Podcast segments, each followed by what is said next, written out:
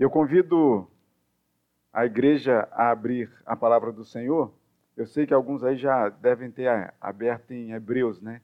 Mas a gente vai deixar um pouquinho a caminhada em Hebreus nessa manhã e vamos para Isaías capítulo 20.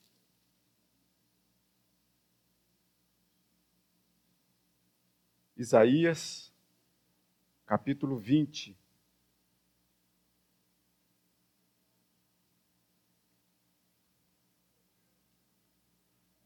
E a gente vai ler todo o capítulo 20 de Isaías. É muito curtinho, você vai perceber. Vocês colocam de pé e vamos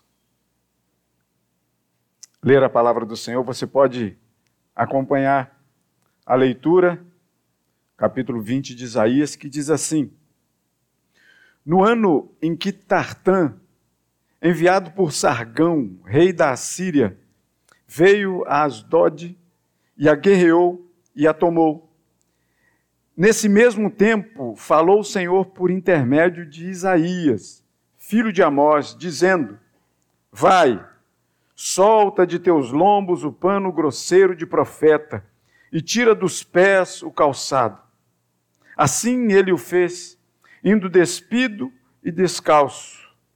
Então disse o Senhor: Assim como Isaías, meu servo, andou três anos despido e descalço, por sinal e prodígio contra o Egito e contra a Etiópia. Assim o rei da Síria levará os presos do Egito e os exilados da Etiópia, tanto moços como velhos, despidos e descalços, e com as nádegas descobertas, para a vergonha do Egito. Então se assombrarão os israelitas e se envergonharão por causa dos etíopes, sua esperança e dos egípcios sua glória. Os moradores dessa região dirão naquele dia: Vede, foi isto que aconteceu àqueles em quem esperávamos e a quem fugimos por socorro, para livrarmos do rei da Síria. Como, pois, escaparemos nós? Louvado seja o nome do Senhor. Você pode se assentar. Um capítulo muito curto, muito curtinho, no livro do profeta Isaías. E nesse contexto, por que, que eu trouxe e a gente deixou um pouquinho é, de lado, e eu acho que vai ser muito comum nesse mês de dezembro, é, vez por outra, algum pregador deixar Hebreus para a gente poder falar, até mesmo no advento do Natal. Mas hoje, especificamente, nesse contexto, até mesmo o que vivemos aqui hoje, que é um contexto em que o livro está passando aí para colher as assinaturas dos membros da igreja. E que já fica aqui o convite para, se você ainda não é membro do Jardim, eu sei que tem muito, muitos rostos aqui já bem é, é, familiares a nós e que ainda não tomaram essa decisão, converse com o Senhor aí intimamente no seu coração e vê se a hora já não está passando, já não está passando do tempo se você já não, não esqueceu ali de, de desligar ali o, o forno que já está querendo o bolo, querendo passar do tempo e queimar, né? Vamos lá. Por que, que eu estou dizendo isso? Porque a gente está vivendo num contexto de eleição de presbítero e você pode perceber que nesses últimos dias, né, a gente passou aí por uma eleição no penúltimo domingo e hoje e no dia 18, e a gente vai ter uma outra logo no início do ano que vem. Ou seja, a gente está passando por momentos eleitorais aqui na igreja, né, uma coisa muito íntima nossa. É, e aí, por isso que eu peguei o livro do profeta, aquele que é enviado, aquele que é chamado. E é sobre isso que nós vamos conversar hoje, sobre o chamado e o envio. O chamado e o envio.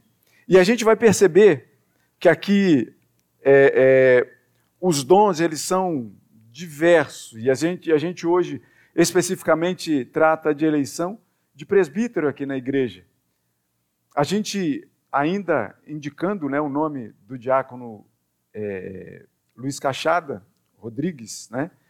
É, mas ainda assim a gente percebe que os dons são diversos, apesar de na igreja presbiteriana a gente ter chamados para o pastorado, o presbiterato ou o diaconato, ou então para ser líder de alguma sociedade interna. É, mas acima disso tudo, a gente tem que ter uma coisa sempre em mente. Para sentir o chamado e para ir atendendo à voz do Senhor, a pessoa tem que ser crente. Você pode exercer um, um, um cargo público, é, talvez como uma oportunidade de emprego, mas não seja aquilo, na verdade, que seu coração quer, sabe? Aquilo que seu coração deseja. Talvez você olhe para os cargos públicos ou para qualquer outro emprego que, que se abra na nossa vida, talvez como uma oportunidade financeira mas talvez não seja aquilo que você queira fazer exatamente de coração. Aquilo que você tem prazer em fazer. Minha voz mudou, estou enganado? Ah, foi aí, né? Daquilo que você tem prazer em fazer. Talvez não seja isso, mas o fato é que para você trabalhar para o Senhor, é preciso que você seja crente, crente no Senhor Jesus. É preciso que você aprenda a ouvir a voz de Deus e a cumprir o envio dele na sua vida, de forma a fazer com que você faça isso totalmente de coração. O seu coração precisa estar na obra do Senhor. Para que aquilo que nós lemos na palavra, que no Senhor o nosso trabalho não é vão, a gente precisa estar com o coração na obra do Senhor. A despeito de qualquer dificuldade que possa que possa nos apresentar. E aqui a gente tem esse texto que a gente leu de um profeta que é o profeta que é mais comentado no Novo Testamento. Se você perceber e ler o, o, Novo Testamento, você vai ver inúmeras referências em Isaías. Isaías é tido aquele como o profeta evangélico. É até conhecido por isso, porque ele fala tanto, ele tem tanta referência com o Novo Testamento, não que os outros não tenham, mas o Novo Testamento usa tanto Isaías. E a gente não vai longe quando a gente percebe que quando o Senhor Jesus ele está lá no, no templo e ele pede o rolo, dão a ele o rolo de Isaías, para ele dizer que a promessa foi cumprida nele. E a gente percebe então aqui que o profeta é aquele que recebeu um chamado. E não é um chamado qualquer. E aí eu vou dizer para vocês que muitas vezes os chamados de Deus para a nossa vida, eles são é, é, prazerosos sempre, mas às vezes eles são metidos numas confusões terríveis ao nosso ver. Mas o Senhor é aquele que chama, é aquele que envia, mas não somente isso, é aquele que acompanha, é aquele que capacita, é aquele que sustenta. E aqui a gente vê, eu não, sei se você percebeu na leitura que a gente fez, e você pode imaginar aqui como deve ter sido dura a vida do profeta Isaías enquanto é, é, intrometido ali no meio da sociedade. Porque, veja bem, o profeta é aquele que recebe a mensagem de Deus e transmite para os seus ouvintes. E Isaías ele foi chamado para profetizar para o povo de Israel. Mas você percebe aqui que nesse texto que a gente leu, a gente ouviu falar de Egito, de Assíria. Parece que o profeta está profetizando contra esses povos. Aparentemente. Mas não, ele está falando muito sério ao povo de Israel. Seríssimo. Porque o povo de Israel é aquele que foi tirado do Egito com mão forte e poderosa do Senhor. Foi aquele que foi retirado de lá. O povo de Israel, ele sabia disso, ele tinha isso dentro da mente, dentro do coração, a ponto de contar essas histórias aos filhos e aos filhos dos filhos dos filhos e essa história perpetuar como o Senhor foi generoso, forte e poderoso ao tirar o povo do Egito. Mas há duas palavras aqui nesse texto de forma muito específica, que a gente vai perceber que parece que o povo de Deus esqueceu de tudo isso. Parece que o povo de Deus não se importava com isso. E vocês percebem aqui comigo no versículo de número 5, que diz assim: Então se assombrarão os israelitas e se envergonharão, porque o profeta tinha profetizado contra a Síria e contra a Etiópia e contra o próprio Egito. E o povo de Israel esperava em quem? A gente espera que o povo de Deus, por isso que eu falei que todo chamado e todo envio, a pessoa deve ser crente, crente no Senhor Jesus. Porque sabe onde é que nesse momento estava a esperança dos israelitas, do povo de Deus? Olha o que o versículo 5 vai dizer para a gente. Então se assombrarão os israelitas e se envergonharão por causa dos etíopes, a sua esperança. A esperança dos israelitas nesse momento aqui estava nos etíopes. E ainda vai mais. Onde é que estava a glória do povo de Israel? Nos egípcios. Não está escrito aí? Esperavam a sua esperança nos, nos etíopes e a sua glória nos egípcios. E vamos lá um pouquinho mais para baixo, que diz assim, de número 6, diz assim: Os moradores dessa região dirão naquele dia: Vede, foi isso que aconteceu àqueles em quem esperávamos e a quem fugíamos por socorro para livrar-nos do rei da Síria. A Síria era um povo que estava dominando tudo naquele momento, naquela região. E o povo de Israel, ao invés de esperar sempre no Senhor, resolveu colocar a sua força, a sua esperança nas armas dos egípcios.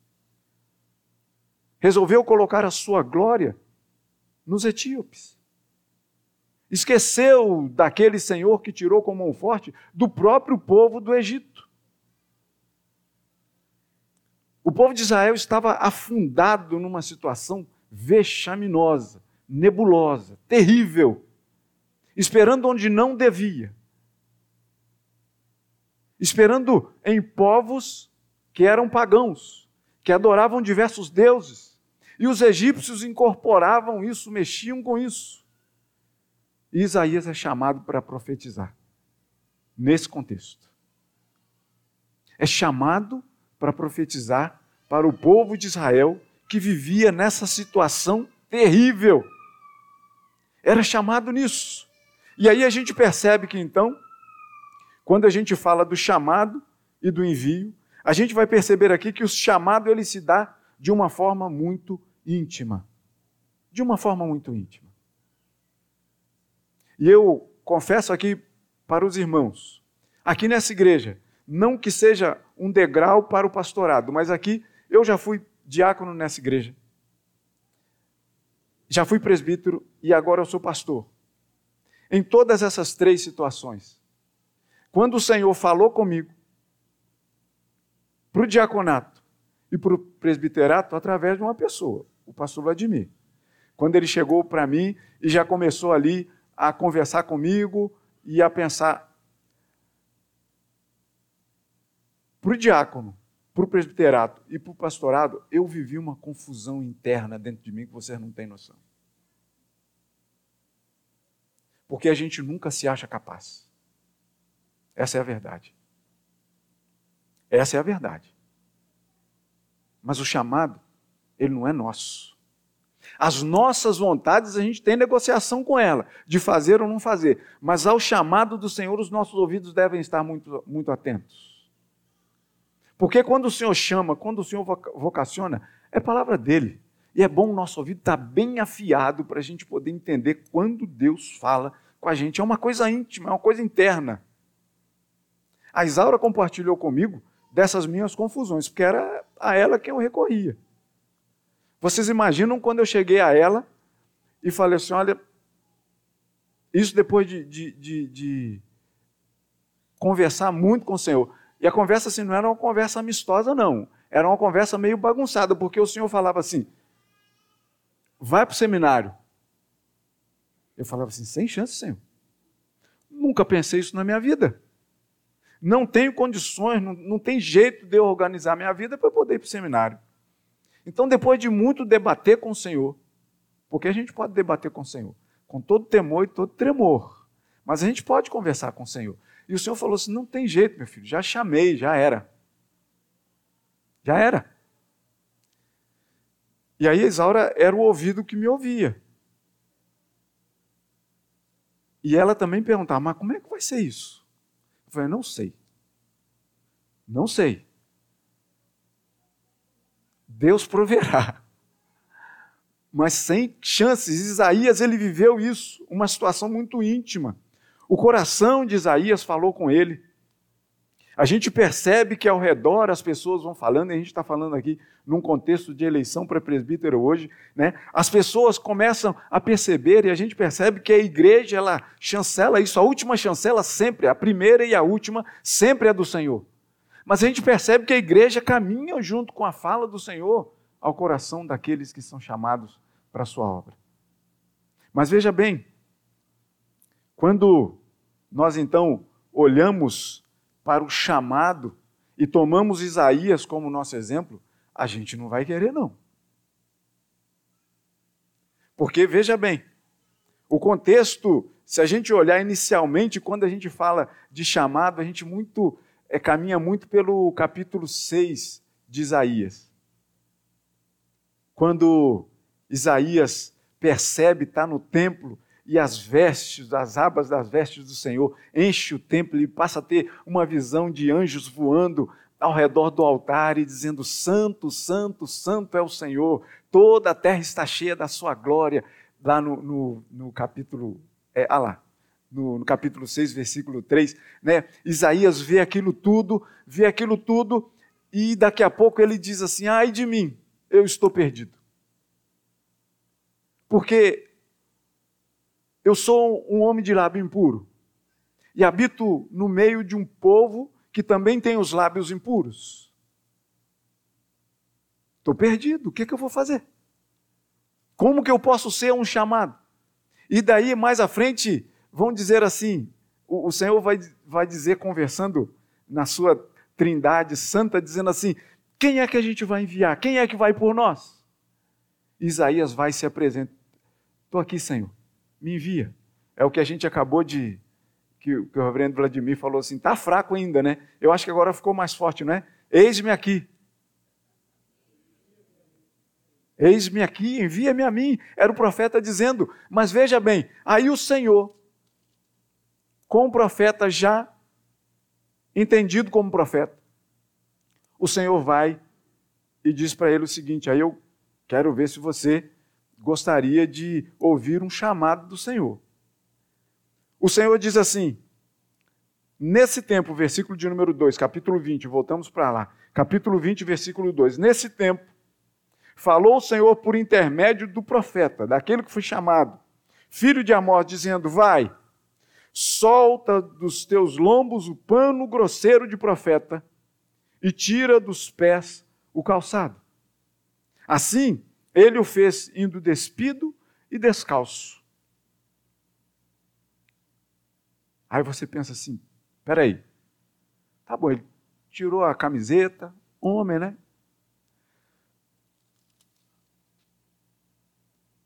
Assim, versículo 4: Assim o rei da Síria levará os presos do Egito e os exilados da Etiópia, tanto moços como velhos, despidos e descalços, e com as nádegas descobertas para a vergonha do Egito. Esse pano grosseiro era um pano característico, uma veste característica de profeta. Andar desnudo naquela época não é como você ir à praia e tirar a camisa, não. E está tudo certo. Não é isso. Não é você colocar um biquíni e ir para a praia e está tudo certo. Não. Naquela época, você retirar o pano. Você se lembra quando Pedro é chamado, ele está lá no barco, e quando vê o Senhor ressurreto já na areia, ele põe a sua veste, porque era comum tirar, está lá no meio do mar, vamos lá, entre pescadores aqui, a gente fica meio sem camisa aqui, mas aqui o profeta andar descalço e desnudo era uma situação vexaminosa, vergonhosa. E o profeta, por três anos, faz isso, caminha desse jeito. O povo olhando, o povo de Israel olhando para aquele homem, boca de Deus, andando daquele jeito, com vergonha no meio do seu povo. Dá vontade de ser um profeta? Dá vontade de ouvir chamado de Deus sem saber que de repente o que, que ele vai pedir? Porque esses chamados do Senhor, ele, eles se dão de forma muito distintas. A gente percebe, por exemplo, que os discípulos, muitos deles, um estava sentado na, colete, na coletoria e o Senhor passa e chama, vem e me segue. Outros estavam pescando, o Senhor passa, vem e me segue, eles deixam a rede e vão seguir. O Senhor, ele, o Senhor Deus vai chegar para Paulo. O chamado de Paulo foi o seguinte: Saulo, Saulo, por que, que você me persegue?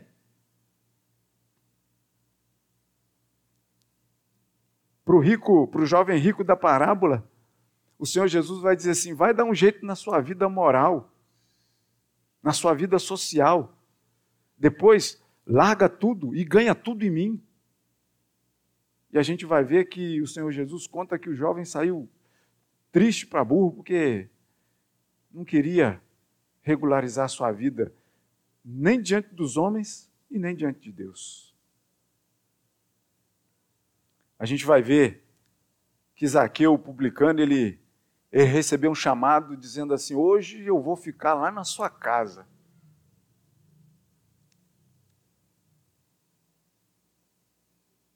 O profeta Jeremias, ele vai dizer para a gente, capítulo 1, versículo 5, que o Senhor falou assim: Antes de você ser formado no ventre da sua mãe, eu já te conheci, te chamei e te constituí profeta às nações. E aí eu digo para você o seguinte: que nós vivemos esse presente, eu conversava na semana passada, foi um papo delicioso que eu tive na semana passada, durante algumas boas horas, sobre chamado, sobre vocação, sobre caminhada nossa. E eu disse assim: olha, a gente vive o presente, né? E a gente sempre vive o presente. O Senhor nos dá esse presente de viver o presente, e a gente vai fazendo muitas vezes, a gente pensa de fazer as nossas vontades, vamos colocando elas aqui, temos vontade de fazer isso, fazemos, mas o Senhor sabe do nosso amanhã. O Senhor sabe do nosso futuro. O Senhor sabia, por exemplo, que eu passaria por essas confusões, como eu acabei de falar para vocês, das minhas vocações quando o Senhor me chamou. Você pode ter passado também, quando o Senhor de repente coloca no seu coração, fala assim: pô, vai lá cantar no louvor. Ou então, pô, o que você acha aí? O pastor já falou contigo aí, de repente você ser um diácono, o que você acha? De repente, os membros lá da sua, da sua sociedade interna querem você como presidente e você é relutante. O Senhor sabe do seu futuro. Eu vou dizer para você: vocês já votaram hoje no presbítero? Não, né? Já receberam a cédula? Mas o Senhor já sabe quem. A gente indicou o, o diácono Cachada. Mas antes mesmo da nossa indicação, o Senhor já sabia. O Senhor já sabe quem é. No domingo atrasado, né, a gente teve uma, uma vocação de menino que a gente ouviu falar aqui, né? Do, do reverendo Vladimir dizendo assim: Poxa, a gente esperava que de repente ele tivesse o quê? A vontade de ser pastor como pai. Mas ele vai e vira assim: Não, quando eu crescer eu quero ser presbítero desculpa, entre aspas, um troço desse tamanho. Quando eu crescer, eu quero ser presbítero. Se o senhor não quisesse, Vladinho, presbítero Vladinho, não ia acontecer, meu jovem. Com certeza não ia acontecer. Mas antes da sua vontade de menino, na barriga da Walame, o Senhor já sabia disso. Porque é assim que acontece com a vida dos eleitos do Senhor. Quando a gente se põe a fazer alguma obra, quando a gente sente no coração o chamado de fazer alguma obra, você não tenha dúvida nenhuma que se for de Deus, está assinado embaixo, acabou.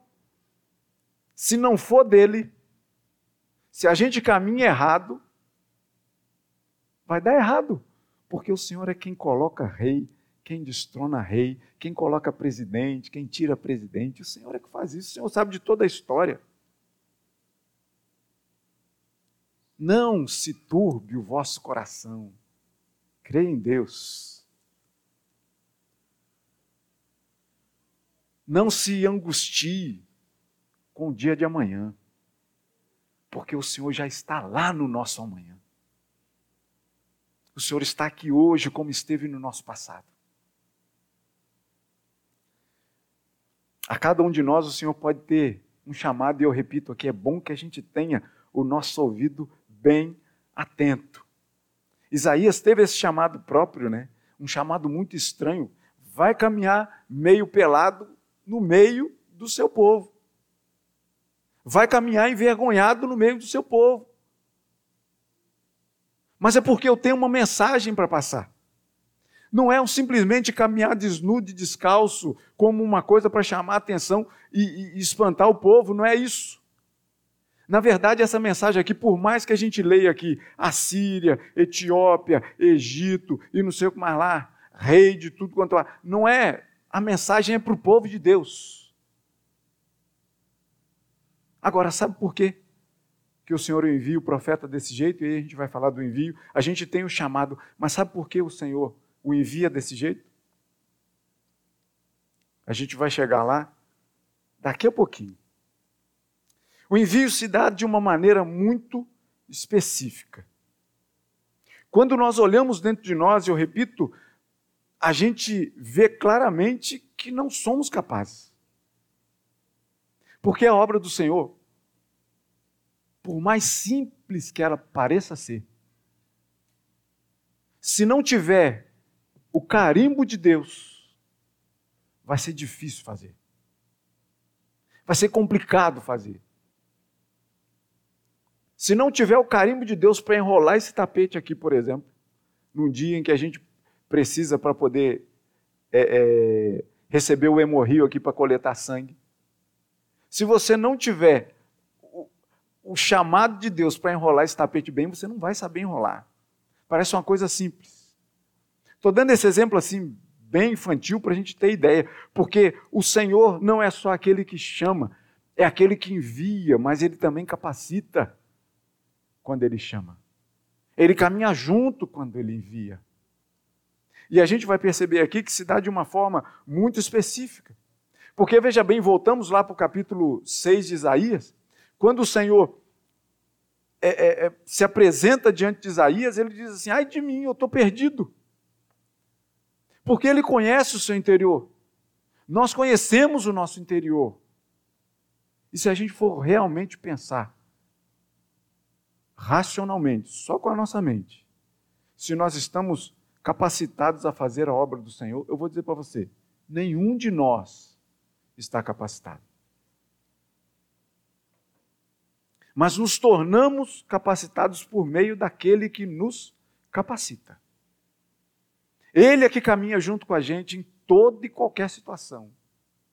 O profeta Isaías vai dizer: ai de mim, Estou perdido, porque estou perdido, porque muitas vezes os envios do Senhor, eles são meio incompreensíveis. Eles são meio incompreensíveis num primeiro momento. Ou você acha que, por exemplo, quando Abraão recebe aquele aquele envio do Senhor dizendo assim, chama ele dizendo assim: "Sai daí da sua terra, sai da sua parentela, vem cá. Agora vai para uma terra que eu te mostrarei. Sai andando por aí." Olha que envio mais estranho. Fala sério. É ou não é? Eu vou te mostrar uma terra ainda. Você nem sabe que terra é, mas eu vou te mostrar. Sai da sua terra, da sua parentela, e eu vou te mostrar uma terra para você habitar. Lembra do chamado de, de Paulo que eu acabei de dizer? Saulo, Saulo, por que você me persegue? E a gente tem lá no capítulo 9 de Atos, dizendo que Saulo então cai da sua montaria, vê aquele clarão, Todo mundo escuta a voz, mas só Saulo vê aquele clarão. E de repente, quando ele abre os olhos, cadê que ele não está enxergando nada? E aí levam ele para a cidade de Damasco, para onde ele foi para poder pegar o povo de Deus, para levar o povo de Deus escravo. Como ele dizia lá, né? Me dá uma carta aí para eu poder prender aqueles que são do caminho, o caminho de Jesus. Quando ele então fica cego e é entrado naquela cidade, tem um homem que recebe um chamado e o um envio do Senhor, chamado Ananias. Ananias, ele recebe a voz do Senhor e diz assim: Fala, Senhor. E o Senhor fala com ele assim: ó, Entra na cidade, vai numa rua chamada Rua Direita. E lá, na casa de um homem, você vai encontrar Saulo. E vai lá que eu tenho uma mensagem para ele. Ananias diz assim: Senhor, o senhor está falando de Saulo, o perseguidor da igreja? Aquele que veio aqui para poder prender os que são seguidores de Cristo? Eu sendo um deles? É isso mesmo? E o Senhor fala para Ananias assim: vai, porque ele estava orando e soube de um homem que chega lá, e vai, porque ele é para mim um instrumento escolhido para levar a minha mensagem aos gentios.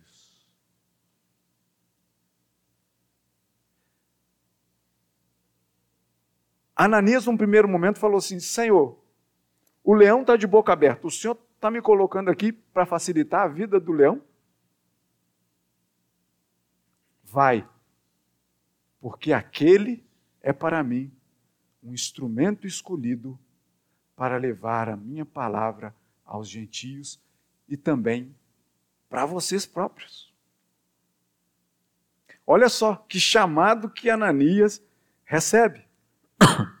Perdão, era aqui, né? é isso. Josué. Josué é aquele que herda uma tarefa gigantesca, liderar o povo. Não te mandei eu? O Senhor diz para ele. Então somente seja forte e corajoso. Não se assuste, não se espante, porque eu sou contigo por onde quer que você andar. São chamados e são envios que a gente recebe, o profeta Isaías passou por isso, que envia e dizendo assim: vai, e a gente está chegando aqui naquele momento, vai, tira o pano grosseiro dos teus lombos, tira a sandália dos pés e sai andando no meio desse povo. Que imagem é essa? Precisava de Deus fazer isso com o pobre do profeta? A gente pode pensar assim. Não podia Deus simplesmente colocar uma palavra de ordem, de poder na boca do profeta? Precisava despir o moço. Precisava descalçar o moço. Precisava deixar o homem passar uma vergonha dessa. Mas essa imagem esse despiro, tirar o pano grosseiro de profeta e a sandália dos pés, não é à toa. Você se lembra o que, a gente leu no versículo de número 5 do capítulo 20?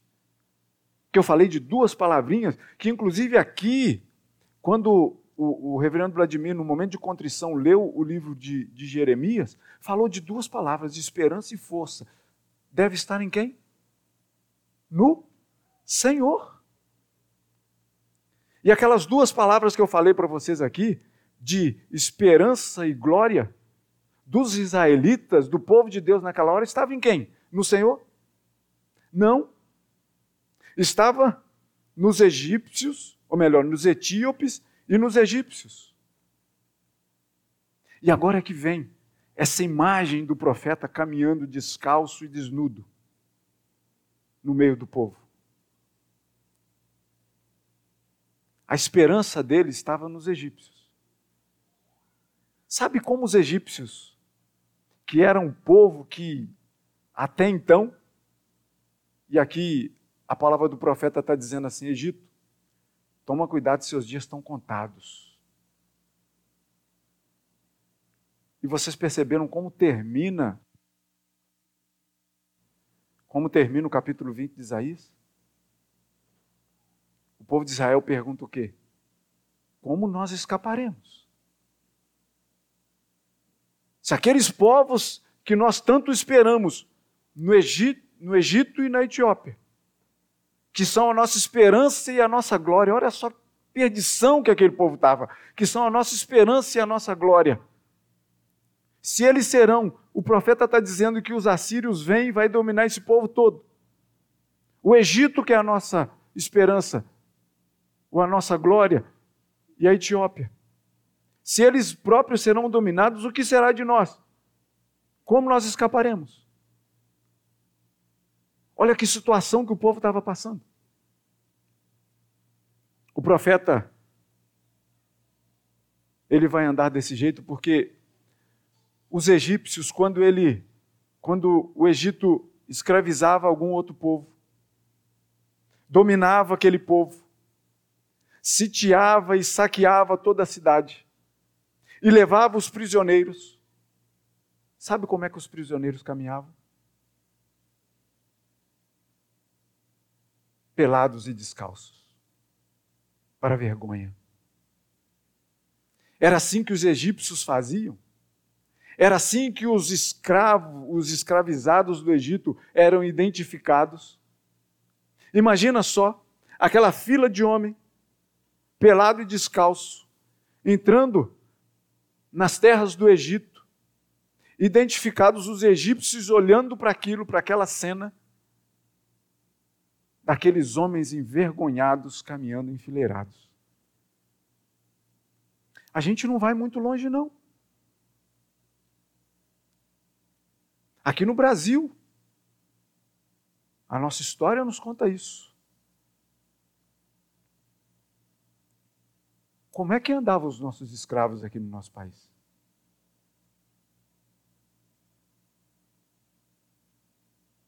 Vocês se lembram da história? Enquanto os senhores feudais de, de roupa, todos os escravos como é que estavam? Jogados na senzala com trapos para poder vestir.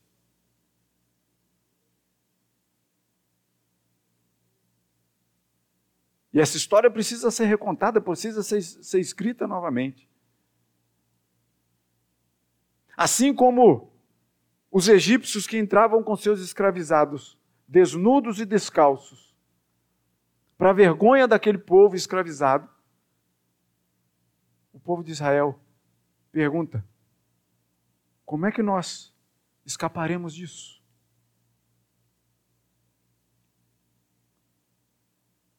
E é o que eu disse para vocês no início, que tanto o chamado quanto o envio deve dar-se na, na vida de pessoas crentes, de corações colocados na presença do Senhor, o tempo todo. Porque o nosso maior exemplo de vida foi aquele que também e Filipenses capítulo 2, de 5 a 8, vai nos dizer que ele abriu mão da sua glória e não fez o caso de ser igual a Deus. Antes, ele mesmo se esvaziou e assumiu a forma de servo, aquele que andava com pouca roupa, aquele que carregou a cruz desnudo no nosso lugar. A gente não pode se esquecer dessa cena também. Porque o Senhor Jesus foi colocado a mostrar as suas vergonhas, meus irmãos. Na verdade, a única vez que, do, do escárnio que fizeram do nosso Senhor, a única vez que o vestiram decentemente, foi para escarnecer. Foi para poder colocar uma capa, um manto, que os reis usavam para fazer par, para poder combinar. A gente não, não vai aí, negócio de, de combinar roupa.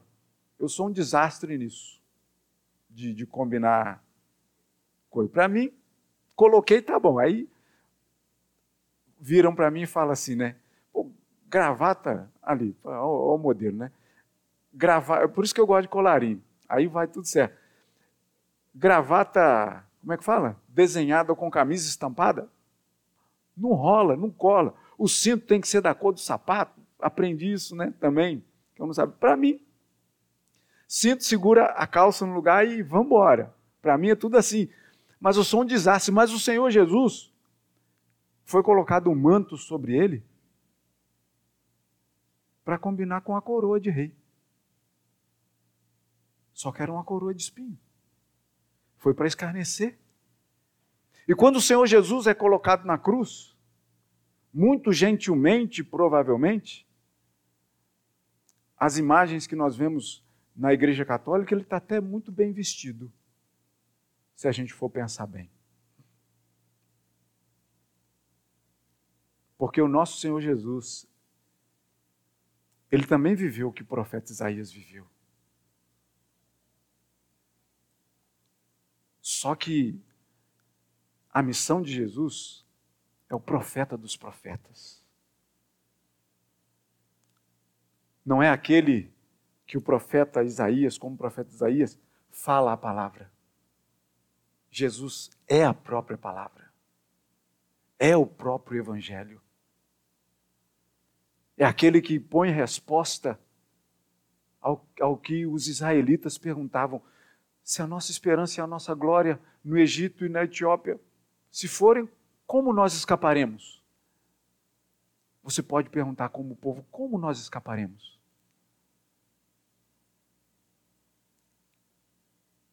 Apegue-se ao Senhor Jesus. Aquele que sofreu o vexame, não que Isaías sofreu, mas muito pior do que Isaías aquele que, ela, que era a própria palavra que caminhava. Aquele que antes de sofrer esse vexame todo, mas sabendo que ia sofrer esse vexame todo, ainda diz para você, capítulo 11 de Mateus, dizendo assim: Olha, chama você e diz assim: Vem. Vem você que está achando que esse chamado que eu estou colocando na sua vida é pesado. Vem essa tarefa que eu estou colocando na sua vida para me servir. É uma tarefa complicada, enviesada, é uma tarefa que está desconfortando você. Vem. Vem você que está cansado e sobrecarregado, que eu te aliviarei. Aprenda de mim. E no final do Evangelho de Mateus, ele vai dizer assim: aprenda de mim, e agora vai. Sai falando de mim. Pregue o evangelho a toda e qualquer criatura. Batize em nome do Pai, do Filho e do Espírito Santo. Ensina a eles a guardar tudo que eu tenho dito a vocês. Assim deve ser a vida de todo vocacionado e de todo enviado do Senhor. Nessa manhã, a gente tem uma tarefa de escolher. Coloque a sua mente, o seu coração nas mãos do Senhor. Sabe quando a gente está aprendendo a escrever que a gente. Eu não sei se hoje tem isso mais, mas antigamente a, as professoras pegavam na, na mão da. Nem isso mais, Isaura, tem mais isso não, né? Mas antigamente tinha. Hoje a criança tem que se virar. Mas eu lembro que antigamente, os mais antigos aí, onde de, de caminhar comigo, né? Eu segurava o lápis e estava lá minha irmã.